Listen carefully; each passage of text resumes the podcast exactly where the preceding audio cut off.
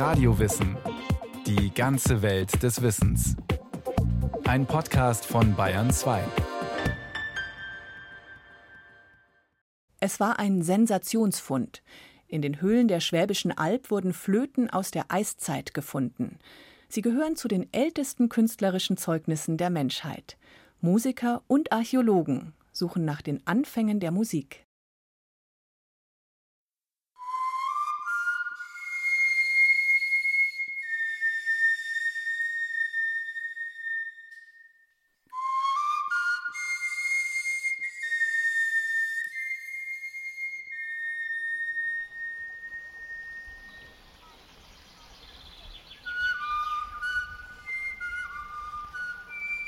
Unsere Zeitreise beginnt in einem Seitental der Schwäbischen Alb. Nicht mehr Bach und noch nicht Fluss schlängelt sich die Lohne sprudelnd dahin. Ein deutsches Idyll, das sich seit Jahrhunderten kaum verändert hat, womöglich seit Jahrtausenden. Nur die Straße muss man sich wegdenken. Und natürlich die Bäume, denn während der letzten Eiszeit erstreckte sich hier eine Tundra wie in Lappland. Die Alpengletscher züngelten bis an die Donau heran. Die Täler der Alp dienten als Wanderkorridore für die großen Tierherden: Wildpferde, Steppenbisons, Rentiere, Mammute. Belauert von ihren Feinden, unter denen Löwen, Hyänen und Wölfe die größten Raubtiere waren. Und dazu noch der Mensch. An einer Engstelle des Tals klafft ein kurzer, geräumiger Tunnel im Fels, die Vogelherdhöhle. Sie bot den eiszeitlichen Jägern und Sammlern Schutz vor der Witterung und diente, wie Grabungsfunde belegen, über viele Generationen hinweg als Lagerplatz. Patricia Deubler leitet den sogenannten Archäopark, der 2013 zu Füßen der Höhle angelegt wurde. Wir befinden uns hier am Originalschauplatz, wo vor 40.000 Jahren die ersten figürlichen Kunstwerke der Menschheit geschaffen wurden. Und wir haben jetzt um die Vogelherdhöhle herum eine Parkanlage konzipiert zum Thema Eiszeit. Neben den Kleinplastiken bargen die Alphöhlen jedoch noch seltenere Schätze: Musikinstrumente. Bisher kamen insgesamt acht Flöten zum Vorschein, vier aus Vogelknochen und vier aus Elfenbein. Meist waren sie in zahlreiche Fragmente zersplittert und mussten erst mühsam wieder zusammengesetzt werden. Auch sie sind um die 40.000 Jahre alt, gut doppelt so alt und viel besser bestimmbar als wie die bis dahin bekannten, noch fragmentarischeren Funde eine Sensation für die Wissenschaftler und ein klangliches Urerlebnis für jene Musiker, die sich wie Gabriele Dalfert daran machten, diese Flöten nachzubauen. Bei ihren Führungen durch den Archäopark spielt sie darauf.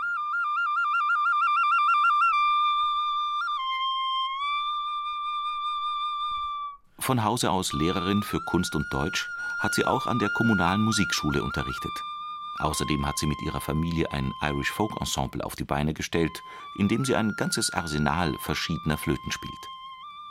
Die zierlichen, leicht gekrümmten Eiszeitflöten sind kaum größer als ein Kugelschreiber.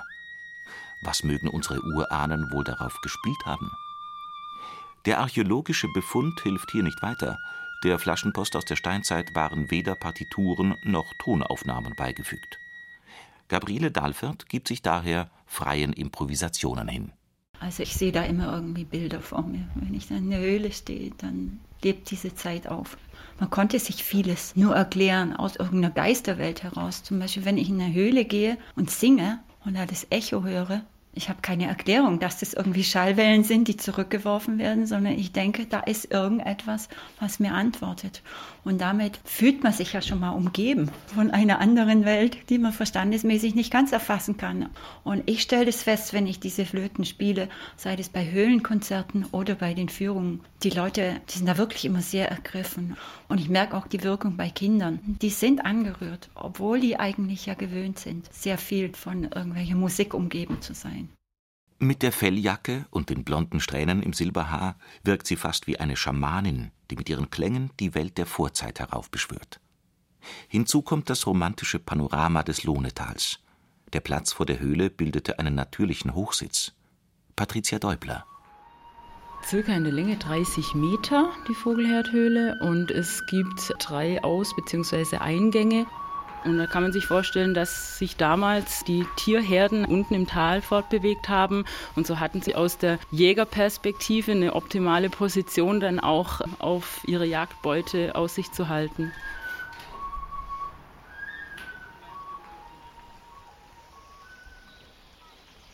Der erste Archäologe, der hier gegraben hat, war ein Dachs.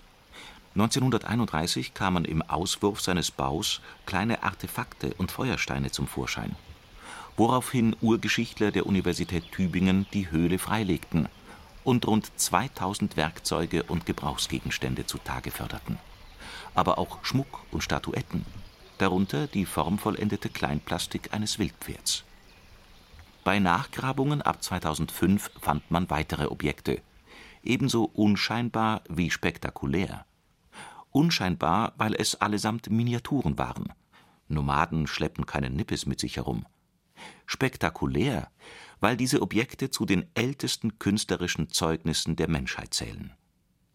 2017 wurden sechs Fundstätten der Region in die UNESCO-Liste des Weltkulturerbes aufgenommen die Flöten dürften dabei den Ausschlag gegeben haben, als musikalischer Urbesitz der Menschheit. Es dürfte kein Zufall sein, dass sie in Höhlen gefunden wurden, die akustisch ganz andere Möglichkeiten bieten als das Spiel in freier Wildbahn, wo der Klang vom Winde verweht wird. Der Effekt stellt sich auch heute noch ein, wenn Gabriele Dalfert in der Vogelherdhöhle musiziert. Bei diesen Flöten hat man jetzt bei keiner ein Mundstück gefunden. Bei der Elfenbeinflöte kennt man das Mundstück nicht. Bei der kleinen Schwanenflügelknochenflöte nicht.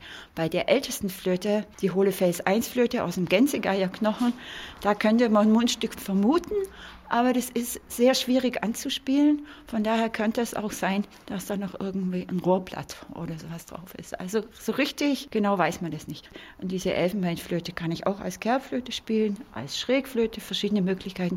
Ich mache jetzt mal vor, wie die klingt, wenn man sie als Querflöte spielt. Ich muss mal die Melodie suchen, vielleicht.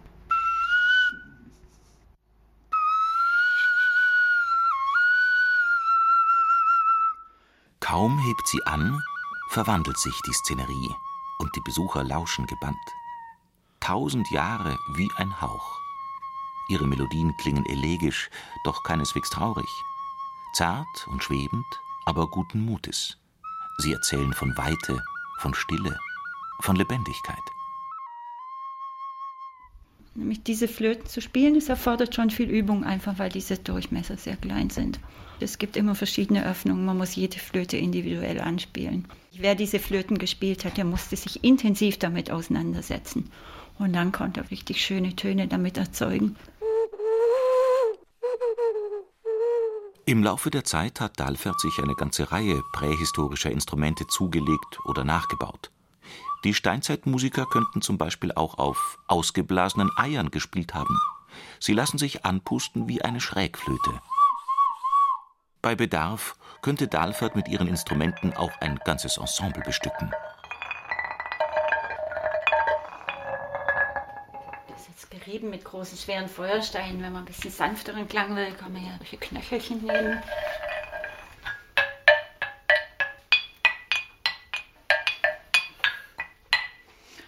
Dann das Rufhorn. Jetzt wird es laut.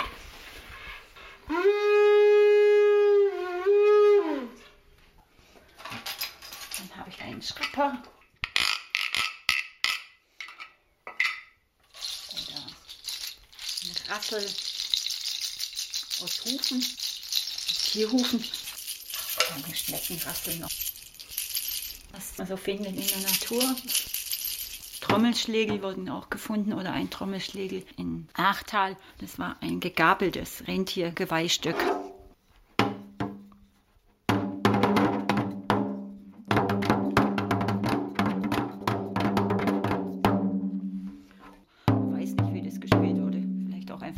geschlagen. Jedenfalls, eine Trommel ist leicht herzustellen. Man trocknet irgendein Fell oder eine Haut, spannt was drüber und schon hat man diesen Klang.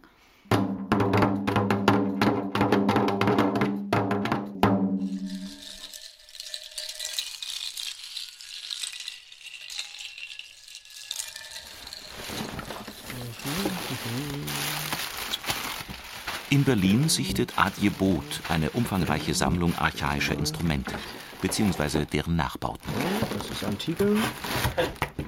Es handelt sich um Exponate einer Ausstellung zur Musik der Steinzeit, die er hier am Deutschen Archäologischen Institut zwischengelagert hat. Ah ja, ja das, das Trommeln, ja. Also genau hier ist vielleicht ein Objekt, das anhand dessen ich die Problematik der Trommeln erläutern könnte, weil wir haben alles Mögliche an, an Instrumenten. Wir haben Aerophone, wir haben Flöten oder auch Klarinetten oder beides. Wir haben diese Schwirrhölzer oder Schwirrplättchen, die eigentlich auch Aerophone sind, also windgenerierte Klangobjekte. Wir haben Rasseln, aber wir haben eigentlich kaum Indizien, was Trommeln angeht. Und dann macht Boot in der eigenen Sammlung eine Entdeckung. Was wir allerdings haben, sind mögliche Schlägel von Trommeln. Und hier habe ich solch ein Objekt in der Hand aus Südschweden. Wattbeck ist ein Fund um 8000 vor Christus aus Rentiergeweih. Es gibt ähnlich geformte Schlägel auch aus Elchgeweih. Das sind relativ große Objekte und die liegen gut in der Hand. Das könnte auch ein Hammer sein. Oder ein Zeremonialobjekt, weil es irgendwie schon interessant geformt ist, auch hier mit solchen Ritzen. Das könnte fast eine kleine Ratsche sein auch. Müsste man noch mit einem anderen Objekt gegenratschen. Das habe ich noch nie ausprobiert. Das werden wir jetzt gleich mal gucken. Ich sagen wir mal so, ich bin jetzt hier der örtliche Schamane und das ist mein Zeichen, mein Insignium. Und dann habe ich mein Zepter und ratsch auf ihm herum. Und schon habe ich die Knochenratsche. Das geht. Ja. Also Trommelschlägel, Knochenratsche. Letztendlich, wir wissen es nicht.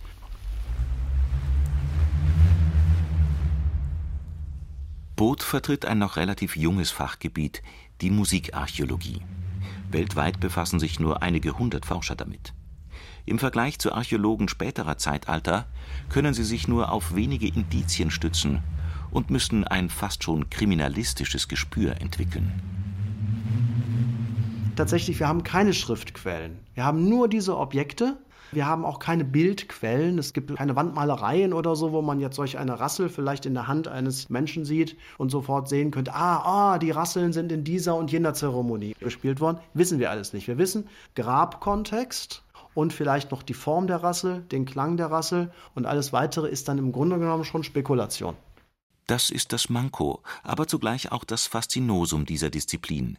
Jeder neue Fund kann, wie die Flöten von der Schwäbischen Alb, alle bisherigen Theorien über den Haufen werfen. Stets erweisen sich die Frühmenschen aufgrund neuerer Funde dabei als weiterentwickelt und komplexer strukturiert, als man es ihnen bis dahin zugetraut hat.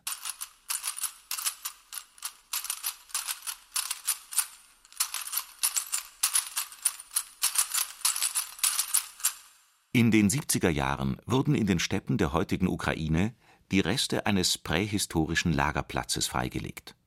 Fünf Rundhütten waren dort errichtet worden, aus den Knochen und Stoßzähnen von Mammuten. Eine dieser Hütten interpretierte der leitende Archäologe Sergei Bibikow als Kultstätte. Die folgende Schallplattenaufnahme seines Vortrags besitzt heute selbst schon historischen Wert ein seltenes Tondokument über eine der klassischen Entdeckungen der Musikarchäologie. При раскопках руин дома, построенного преимущественно из костей мамонта, на полу жилища был обнаружен комплекс музыкально-хореографических инструментов. Auf dem Boden der Hütte stand eine Art Musikinstrument, zusammengesetzt aus Mammutknochen, verziert mit roten Ornamenten. Daneben fanden sich Schlegel, Kastagnetten und fünf Ringe, vermutlich Armreifen, jeweils aus Elfenbein, sowie allerhand Utensilien, die womöglich als Theaterrequisiten gedient haben. Knochennadeln für Kostüme, Rötelpigmente für Schminke.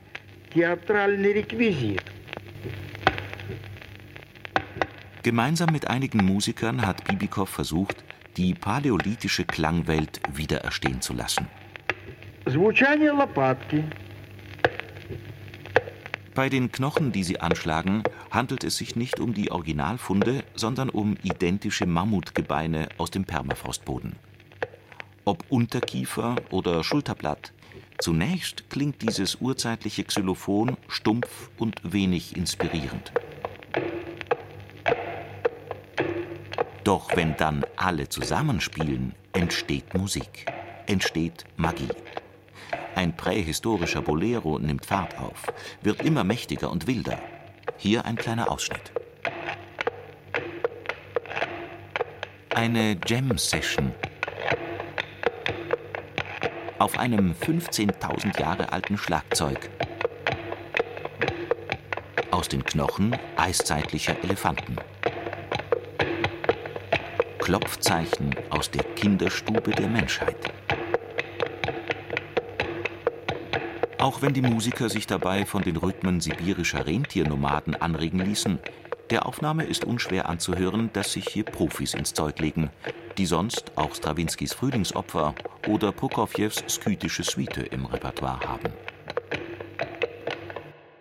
Das mutmaßlich älteste von allen Instrumenten steht uns bis heute zu Gebote, der menschliche Körper. Gabriele Dahlfert. Bei Rasseln, bei Stampfen, bei Klatschen, Singeln, diese Formen, die dann auch im Tanz irgendwie einen Ausdruck finden. Da geht man eigentlich davon aus, dass es einfach zum Urbesitz der Menschheit gehört. Nur dass dieses Instrument sich, wie Adjebot nur zu gut weiß, archäologisch am wenigsten dingfest machen lässt. An sich ist es natürlich sehr, sehr schwierig, weil der Gesang hinterlässt überhaupt gar keine Spuren. Wir haben kein Objekt, was dort hergestellt wird. Das ist der menschliche Körper. Und das erhält sich nicht. Es gibt keine Aufnahmen. Es gibt keine Darstellungen. Also eine super spannende Frage, aber sehr, sehr schwer zu beantworten. Seit wann gibt es Gesang? Allenfalls kann man sich, was einige seiner Kollegen auch tun, an die einschlägigen Fundorte, insbesondere in die Höhlen begeben um auszuprobieren, wie es dort geklungen haben könnte.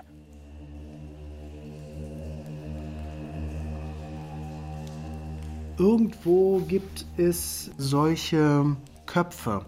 Das sind aus ein oder zwei Höhlen, sind diese Funde steinzeitlich. Und das sind richtig Porträts von Leuten. Da sieht man einen alten Mann mit einer knolligen Nase. Also das ist total verrückt. Da sind also die Charakteristika von Individuen sind dort wie gezeichnet. So comic-mäßig sieht das aus. Und ein, zwei haben so eine Mundstellung so ein bisschen offen. Könnte also sprechen oder singen dargestellt sein. Schon den Neandertalern gestehen die meisten Wissenschaftler das Vermögen der Sprache zu. Aller Wahrscheinlichkeit nach war es auch schon deren Vorgängern, dem Homo erectus, gegeben. Ab 800.000 vor Christus können wir davon ausgehen, dass die Menschen ums Feuer saßen, was Wärme und Schutz geboten hat. Und ja, was macht man denn, wenn man so den ganzen Abend am Feuer sitzt? Dann muss man irgendwie miteinander kommunizieren. Also das könnte so einen Impuls gegeben haben, wo ganz viel sich entwickelt hat. Also Artikulation, Kommunikation, Absprachen in irgendeiner Form. Und dann vielleicht auch frühe Musik und früher Gesang.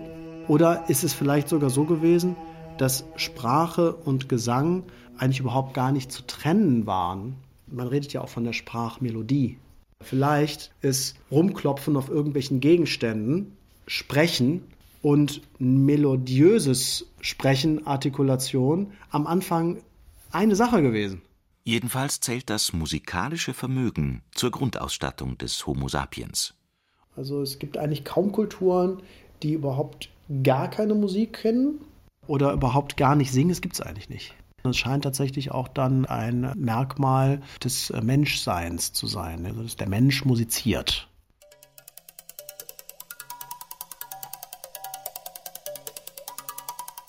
Dass Musik sich schon sehr früh, nämlich parallel zur Menschwerdung entwickelt hat, muss keineswegs bedeuten, dass sie anfangs grob oder primitiv gewesen wäre.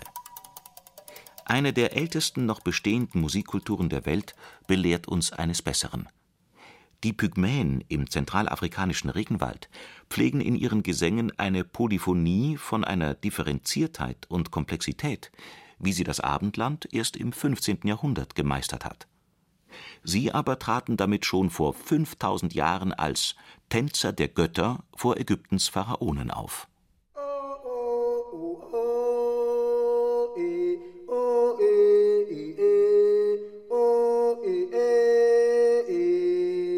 andu apanda mutema e andu apanda mutema e